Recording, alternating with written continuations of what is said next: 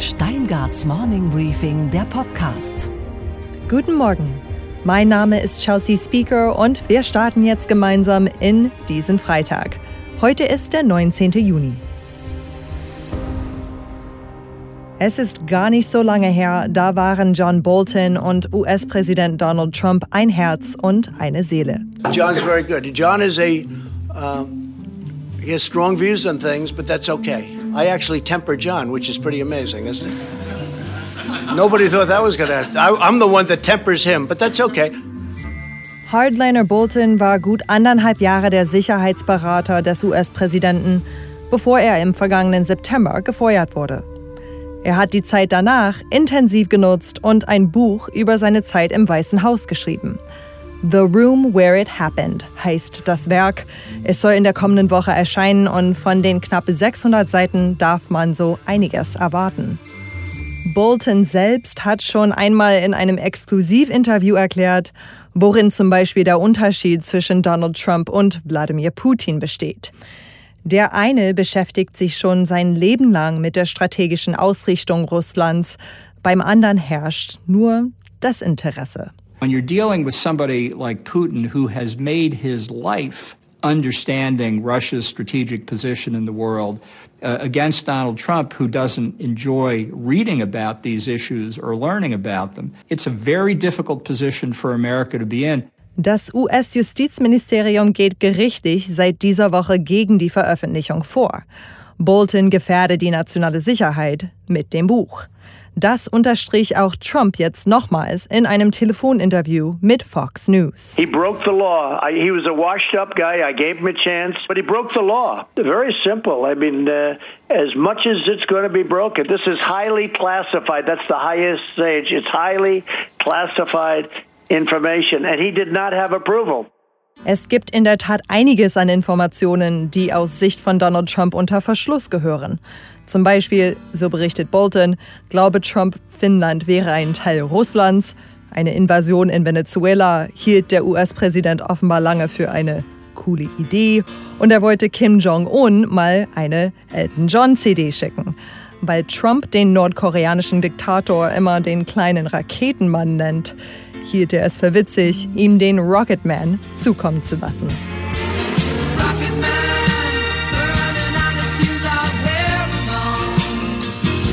Bei all der Aufregung jetzt schon um das Buch, eine bessere Werbung hätten sich Verlag und Autor nicht wünschen können.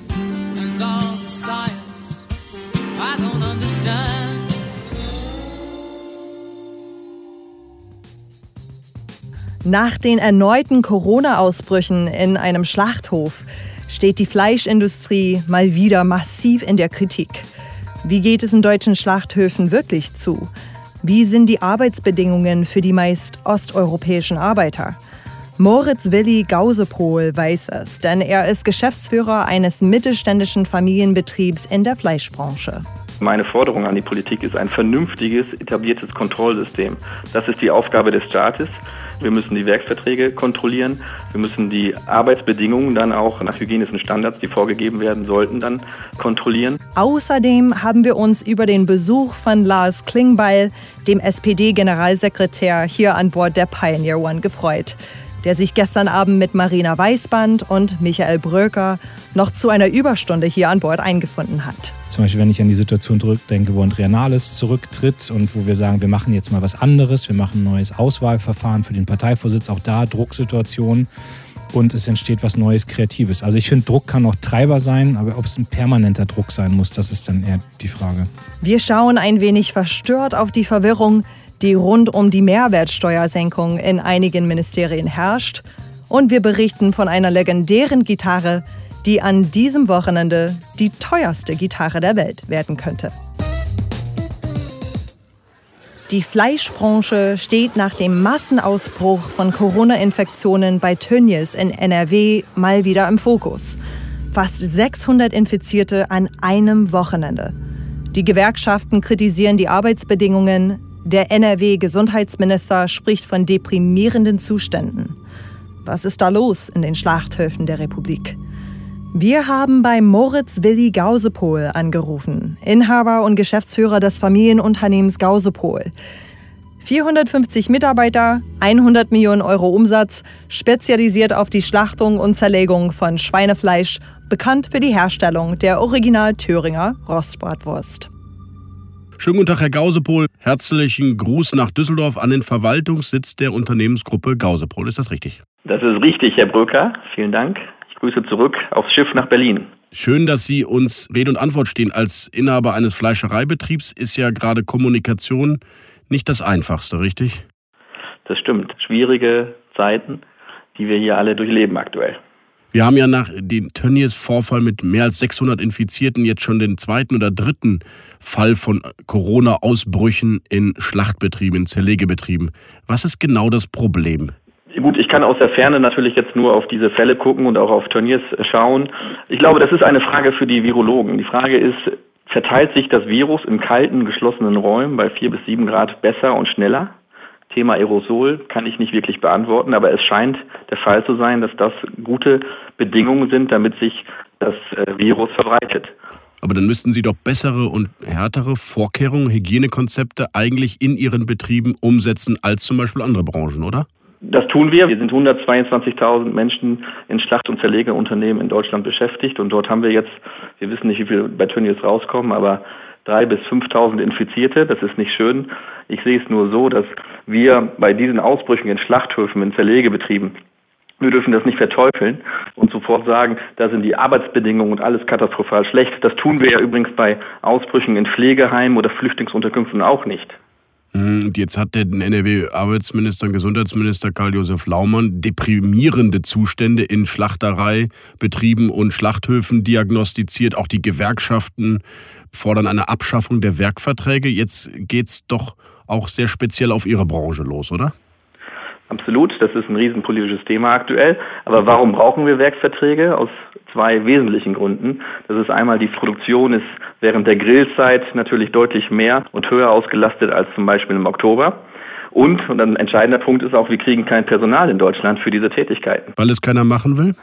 weil es keiner machen will. Es ist ähnlich wie Erntehelfer oder auch in der Baubranche diese Mitarbeiter so nicht mehr zu finden sind, obwohl, das sage ich ganz bewusst hier, zumindest von, kann ich es von unserem Unternehmen sagen, vernünftige Löhne gezahlt werden. Jetzt hat Herr Laschet als Ministerpräsident ja gesagt, die Rumänen und Bulgaren hätten das Virus wahrscheinlich eingeschleppt. Dazu meine Frage erstmal, wie viele von den Menschen aus diesen beiden Ländern arbeiten zum Beispiel bei Ihnen in Ihren Betrieben? Und warum genau die? Wir sind äh, aktuell 450 Mitarbeiter in allen Betrieben und davon sind 120 osteuropäischen, bulgarischen oder rumänischen Ursprungs. Und warum sind das so viele in diesen Betrieben aus diesen Ländern? Weil wir haben aktuell nicht mehr den Zugriff auf ähm, ja, deutsche Mitarbeiter, die sich ähm, sieben bis acht Stunden für harte Arbeit entscheiden. Dieses Personal ist einfach nicht zu finden, beziehungsweise wenn man diese Mitarbeiter dann hat, dann kann man relativ sicher sein, dass sie nach einigen Wochen auch bei vernünftigen Lohn äh, sagen, nu, das tue ich mir nicht mehr an. Das sieht natürlich in Rumänien und in Bulgarien ganz anders aus. Dort ist das Durchschnittseinkommen, glaube ich, bei knapp 8000 Euro. Wir, wenn wir das mal hochrechnen, äh, sind bei circa 30.000 Euro. Das heißt, die Rumänen sind viel gewillter und freudiger, nach Deutschland zu kommen und hier zu arbeiten. Was kann man jetzt tun, um diese Ausbrüche in Schlachtereien zu verhindern? Also mal aus meiner Sicht, was, was wichtig ist, das Thema Abschaffung der Werksverträge ist für mich nicht die Lösung, sondern meine Forderung an die Politik ist ein vernünftiges, etabliertes Kontrollsystem. Das ist die Aufgabe des Staates. Wir müssen die Werksverträge kontrollieren. Wir müssen die Arbeitsbedingungen dann auch nach hygienischen Standards, die vorgegeben werden sollten, dann von den Gesundheitsämtern kontrollieren. Und wir müssen dann auch kontrollieren, wie sind denn die Bedingungen in den Wohnhäusern. Ja, und auch das ist eine Aufgabe, die der Staat hat. In unseren Werksverträgen ist das alles niedergeschrieben und sollten sich Unternehmen an diese gesetzlichen Bestimmungen, die es ja schon gibt, nicht halten, müssen diese konsequent bestraft werden bis zum Entzug der Produktionslizenz. Das heißt, es kann schon sein, dass die Mitarbeiter, die eben über die Feiertage wohl in ihren Heimatländern waren, tatsächlich den Virus zurückgebracht haben oder ihn auch eventuell in ihren beengten Wohnräumen äh, weitergetragen haben. Man kann es nicht ausschließen. Es ist allerdings äh, ja schon verwunderlich, dass Tönnies seit vier, fünf Wochen nur wenig Fälle in, in den eigenen Reihen hatte und jetzt nach dem langen Wochenende mit dem Feiertag in Nordrhein-Westfalen diese verstärkte Anzahl an Corona-Erkrankten bekommen hat. Es ist ja paradox für Sie als Unternehmer der Fleischereiwirtschaft. Die Deutschen essen mit 60 Kilogramm pro Kopf pro Jahr, also zumindest doppelt so viel Fleisch, wie die Gesundheitsexperten und Behörden eigentlich uns empfehlen würden und auch deutlich mehr als viele andere europäische Länder. Zugleich ist die Branche, die Fleischindustrie in Misskredit. Wie passt das zusammen? Es passt überhaupt nicht zusammen. Wir reden über die Wertschätzung des Fleisches an sich. Dafür muss der Verbraucher allerdings auch gewillt sein, äh, mehr zu bezahlen.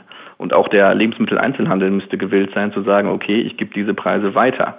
Wir haben in der Fleisch- und in der Fleischbranche an sich sehr, sehr, sehr niedrige Umsatzrenditen. Wir reden von Umsatzrenditen um ein Prozent. Das sind für andere Branchen lächerliche Zahlen. Das muss man auch so klar und deutlich mal sagen. Der normale Verbraucher hat Samstag in seiner Tageszeitung die Anzeige mit Fleisch angeboten. Er geht in den Supermarkt rein, findet am Ende des Supermarktes die Theke. Warum ist die Theke am Ende des Supermarktes? Damit der Verbraucher drumherum auch kauft. Also das bleibt heute auch in Deutschland eine wesentliche ähm, Kaufempfehlung, in den Supermarkt zu kommen und Fleisch zu kaufen, um dann auch andere Dinge mitzukaufen. Aber auch hier hat äh, meines Erachtens der Lebensmitteleinzelhandel eine Verantwortung. Das heißt, wir lieben das Fleisch, aber nicht die Fleischer und die Fleischhersteller gut auf den Punkt gebracht. Aber ist es nicht auch so, dass sich das Tierwohl zusehends in den öffentlichen Bewusstsein hineingedrängt hat? Der Erfolg der Grünen, auch teilweise Landtagswahlen, die aufgrund von äh, vielleicht Fehlentscheidungen, politischen Fehlentscheidungen, auch bei Massentierhaltung entschieden wurden, zeigt doch auch, dass sich in der Gesellschaft etwas verändert hat. Wie müssen Sie da als Unternehmer darauf reagieren? Absolut richtig. Das Thema Tierwohl ist äh, ein großes Thema. Ähm, wie, für uns ist es wichtig, dass wir dies allerdings ein Euro, dass es zu einem europäischen Thema wird und nicht nur ein deutsches Thema ist. Wir können nicht in Deutschland für unsere Agrarwirtschaft, für unsere Ernährungsindustrie äh, große Tierwohlstandards fordern und gleichzeitig kaufen dann andere Unternehmen in Polen oder in der Ukraine Fleisch ein, die diese Standards eben nicht einhalten. Äh, das ist äh, ein großer Appell an die Politik, dort äh, die europäische Brille aufzusetzen und nicht in klein klein Länderstaaterei und jedes Land äh, hat seine eigenen Standards und versucht dort ihre Landwirtschaft durchzubringen. Glauben Sie eigentlich, dass diese aktuellen Fälle aus diesen Fleischereibetrieben eine Auswirkung haben auf unseren Fleischkonsum? Ich hoffe und glaube nicht. Der Deutsche liebt sein Schnitzel. Dazu kommt, dass wir heute auch trotz Corona noch nie unter solchen hygienischen Standards äh, so viel Fleisch produziert haben zu so guten Bedingungen hört sich jetzt paradox an, ist aber so. Wenn wir vergleichen, was war 1990, was war in den 2000er Jahren, wie sah es da aus, wie sah es da hygienetechnisch aus, da machen wir ganz, große Fortschritte. Äh, sehr wichtig ist eigentlich auch, ist ja, dass wir heute ja in allen Schlachtungen und auch in Zerlegungen und auch in unseren Betrieben schon staatlich kontrollierte beauftragte Tierärzte jeden Tag haben, die sich die Hygienebedingungen für das Fleisch, für das Produkt anschauen. Jeden Tag. Jeden Tag. Also in, in, in Reda Wiedenbrück sind wahrscheinlich zwischen 70 und 80 Tierärzte beschäftigt, die sich nur damit beschäftigen, sind die Hygienestandards korrekt für das Fleisch, für das Produkt. Da wird, werden Kontrollen entnommen, dort wird das Fleisch ins Labor geschickt. Das passiert alles schon heute. Und nicht nur in Reda Wiedenbrück, sondern in jedem Betrieb, der eine EZ-Nummer hat. Wenn diese Bedingungen alle so schlimm wären, warum machen diese Mitarbeiter aus dem Veterinäramt nicht den Mund auf?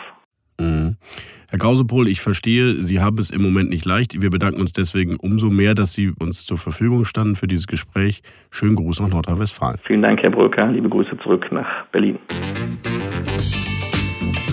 Gestern Abend haben meine Kollegen Marina Weißband und Michael Bröker an Bord unseres Redaktionsschiffes The Pioneer One wieder eine Überstunde eingelegt. Mit einem Gast stellen die beiden zweimal monatlich ein Gespräch unter jeweils einen Begriff, das die jeweilige Person besonders ausmacht. Mit Gerhard Schröder sprachen sie zum Beispiel schon über Loyalität und mit Janina Kugel über Unabhängigkeit. Gestern war der SPD-Generalsekretär Lars Klingbeil an Bord. Welchen Druck macht sich Lars Klingbeil selbst? Umfragewerte sind weiterhin konstant schlecht. Nimmt man sich einen Teil dessen auch in den eigenen Job, weil der Generalsekretär der Chefverkäufer eigentlich der Partei ist? Welchen Druck machen Sie sich selbst? Die Umfragen sind nicht mein Druck, weil die Umfragen sind am Ende, stehen die für den Zustand der Partei, wie wir wahrgenommen werden. Und darum geht es mir. Also ich glaube, was jetzt für mich die letzten Wochen sehr wichtig war, war auch gerade nach der Wahl der neuen Parteivorsitzenden und war für mich ja sehr schnell klar, ich muss als Generalsekretär organisieren, dass die drei Machtzentren, die da sind, also die Fraktion, die Regierung, die Partei, dass wir da zusammenkommen. Und das war der Druck, den ich hatte die letzten Wochen, zu sagen, wie kriege ich da eine Einheit hin? Äh, wie kriege ich Geschlossenheit hin? Das ist für mich der Schlüssel, um bei Umfragen auch wieder besser zu werden, indem wir erstmal da die Geschlossenheit haben. Und das ist der Druck, den ich die letzten Wochen hatte und wo ich zum Beispiel mit dem Konjunkturpaket sage, das hat auch funktioniert, dass diese Geschlossenheit dann da war. Das heißt, Sie konzentrieren Ihre Kraft im Moment sehr stark in die verschiedenen Machtzentren innerhalb der SPD und gar nicht so sehr auf den politischen Gegner? Hm, naja, das, das kann man ja beides machen, aber ich habe schon sehr viel Energie, stecke ich gerade in das Interne. Also ich bin derjenige, der gerade sehr stark die Kraftzentren managt, sie zusammenholt, sie koordiniert, dafür sorgt, dass alles abgestimmt ist, dass die SPD geschlossen gemeinsam auftritt. Und wenn dann so wie heute Zeit ist, dann gebe ich gerne Herrn Laschet auch nochmal eine mit. Kann man unter Druck Visionen entwickeln als Partei? Ja, das hoffe ich. Also doch, und das geht auch. Also vielleicht nehme ich jetzt mal das, was wir die letzten Wochen diskutiert haben mit dem Konjunkturpaket. Da war ja der Druck von Fridays for Future, war ja da, dass keiner neuen Kaufprämie zugestimmt wird. Und da glaube ich schon, dass dieser Druck geholfen hat, dass was Neues, Kreatives, also jetzt kann man darüber streiten, wie kreativ ist keine Kaufprämie, aber zu sagen, wir geben das Geld, 10 Milliarden für die Automobilindustrie, jetzt mal in andere Bereiche, Elektromobilität, Wasserstoff, Ausbau von Batterieforschung äh, auch, also das, ja, da, da, kann was Neues entstehen. Und ich würde schon sagen, auch zum Beispiel, wenn ich an die Situation zurückdenke, wo Andrea Nahles zurücktritt und wo wir sagen, wir machen jetzt mal was anderes, wir machen ein neues Auswahlverfahren für den Parteivorsitz, auch da Drucksituationen und es entsteht was Neues, Kreatives. Also ich finde, Druck kann auch Treiber sein, aber ob es ein permanenter Druck sein muss, das ist dann eher die Frage. Aber dieser Punkt interessiert mich tatsächlich. Wir hatten hier neulich ein Gespräch mit Carla Remsmar und wir haben über diese Abwrackprämie gesprochen und ich war überrascht, wie viel Macht die Autoindustrie in Deutschland hat, so als Outsider. Und äh, Michael war überrascht, wie wenig Macht sie nur noch hat, dass diese Forderung eben überhaupt so viel diskutiert wurde und letzten Endes auch abgelehnt wurde ich merke, es gibt sehr viel Druck von Lobbyisten und von der Wirtschaft und ähm, andererseits gibt es jetzt Druck von Fridays for Future, von zivilgesellschaftlichen Verbänden. Welchen empfinden Sie gerade als größer? Ich weiß nicht, ob man sich da, also nee, ich weiß nicht, sondern da muss man sich nicht entscheiden. Also als Politiker muss ich für mich eine Situation analysieren. Und ich, ich gehe sogar so weit, dass ich sage, für die Automobilindustrie ist es, ist es klug, dass wir über den Tag hinausdenken. Erstmal ist es ja eine völlig nachvollziehbare Denke, dass man sagt, das sind hunderttausende Arbeitsplätze, das ist Schlüsseltechnologie und Schlüsselindustrie in Deutschland, das sichert internationale Wettbewerbsfähigkeit und wir wollen, dass das erhalten bleibt. Das ist mein Interesse, ganz klar. Ich möchte gerne, dass wir eine starke Automobilindustrie haben. Und jetzt frage ich mich aber, wie können die Jobs der Zukunft auch in der Automobilindustrie entstehen? Und dafür, glaube ich, sind die Entscheidungen, die wir getroffen haben, helfen, um diese Branche zu stärken, dauerhaft bin ich fest von überzeugt. Das sind keine Entscheidungen gegen die Automobilindustrie, sondern es sind welche für die Automobilindustrie. Das Schwierige ist dann, dass die Debatte um das Konjunkturpaket wirklich auf diese symbolische Frage bist du für die Automobilindustrie, bist du für die Autoprämie, bist du dagegen, verkürzt wurde. Und das springt mir zu kurz. Und, und das halte ich für einen, für einen großen Fehler im politischen Diskurs mittlerweile. Aber es ist natürlich nachvollziehbar, weil die Autoindustrie es ja offenbar nicht so sieht wie sie. Die hat ja die Abwrackprämie gefordert. Die, die Unternehmenslenker, die Wirtschaftschefs, die VDA-Präsidentin haben diese Prämie gefordert. Sind die dann zu doof, um die Verbindung zu sehen, die Sie gerade skizziert haben? Also, Oder brauchen Sie sie tatsächlich, um die Industrie zu retten? Also vielleicht war das der Weg, den man kannte aus den letzten Jahren und wo man dann noch sagt, man ist vielleicht wenig zu Veränderungen bereit und man möchte gerne die Wege gehen, die man schon mal probiert hat. Aber ich kann ja auch im Nähkästchen plaudern. Ich hatte auch den einen oder anderen, der auch was mit dieser Industrie zu tun hat und der mir gesagt hat, ich kann das schon nachvollziehen, warum man das so macht und das wird uns langfristig auch helfen. Kennen Sie in Ihrem privaten Umfeld jemanden, der aufgrund der befristeten Umsatzsteuerabsenkung sich ein Auto zulegt im nächsten halben Jahr? Ja. Echt? Ja. Ich habe gestern gerade mit jemandem drüber geredet. Ich war gestern mit jemandem unterwegs. Ich war gestern joggen mit einem Freund und der hat mir gesagt, er wird sich jetzt ein neues Auto kaufen wegen der Mehrwertsteuersenkung. Da haben wir es, ein N von 1. Ein N von 1, genau.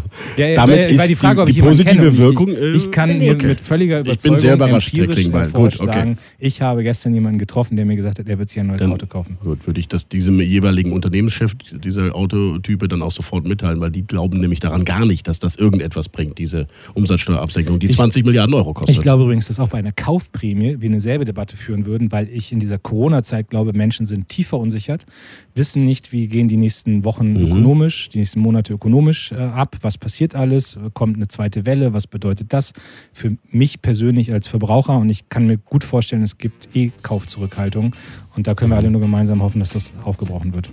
Das ganze Gespräch zwischen Marina Weißband, Michael Bröker und Lars Klingbeil veröffentlichen wir dann heute Mittag um 12 Uhr über die Gabor Steingart App und überall dort, wo es sonst noch gute Podcasts gibt. Und was geht eigentlich gar nicht? Dass Bundesgesundheitsminister Jens Spahn jetzt ziemlich dumm dasteht.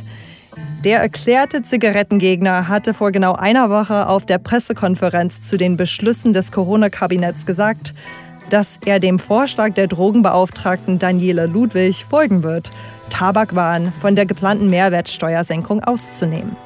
Die hatte nämlich befürchtet, dass eine Preissenkung bei Zigaretten alle Bemühungen torpedieren könnte, den Tabakkonsum in Deutschland zu senken.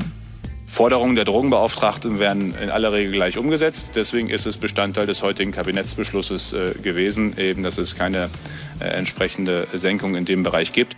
Das sieht offenbar nun doch anders aus. Laut einem Bericht der Kollegen von Business Insider hat das Bundesfinanzministerium Mitte der Woche eine eindeutige Erklärung abgegeben. Die Mehrwertsteuersenkung kommt ausnahmslos auch allen Tabakwaren zugute. Hier weiß die linke Hand offenbar nicht, was die rechte tut. Mein Freund, wer wird denn gleich in die Luft gehen? Greife lieber zur HB, dann geht alles wie von selbst.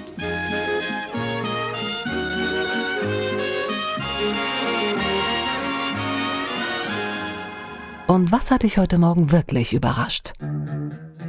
Dass sich jemand tatsächlich von der Gitarre des legendären Kurt Cobains trennen will.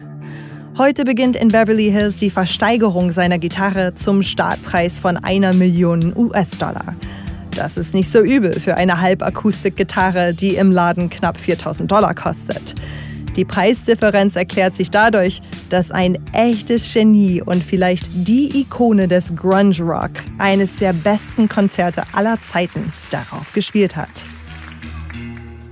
Kurt Cobain und das bis heute unvergessene MTV Unplugged Konzert von Nirvana 1993 in New York.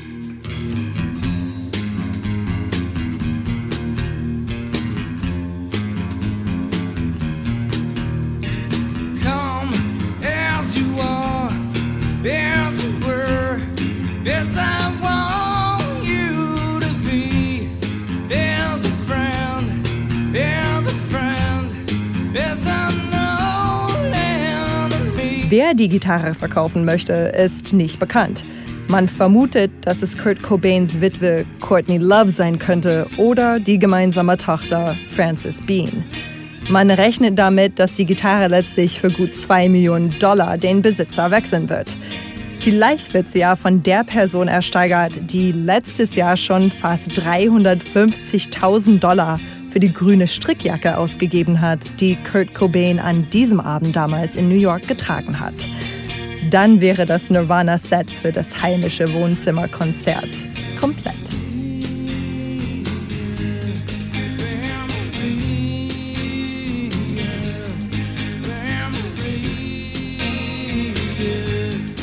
Ich wünsche Ihnen einen guten Start in das Wochenende. Ich bin Chelsea Speaker. Sie hören mich dann am kommenden Freitag wieder. Same time, same place.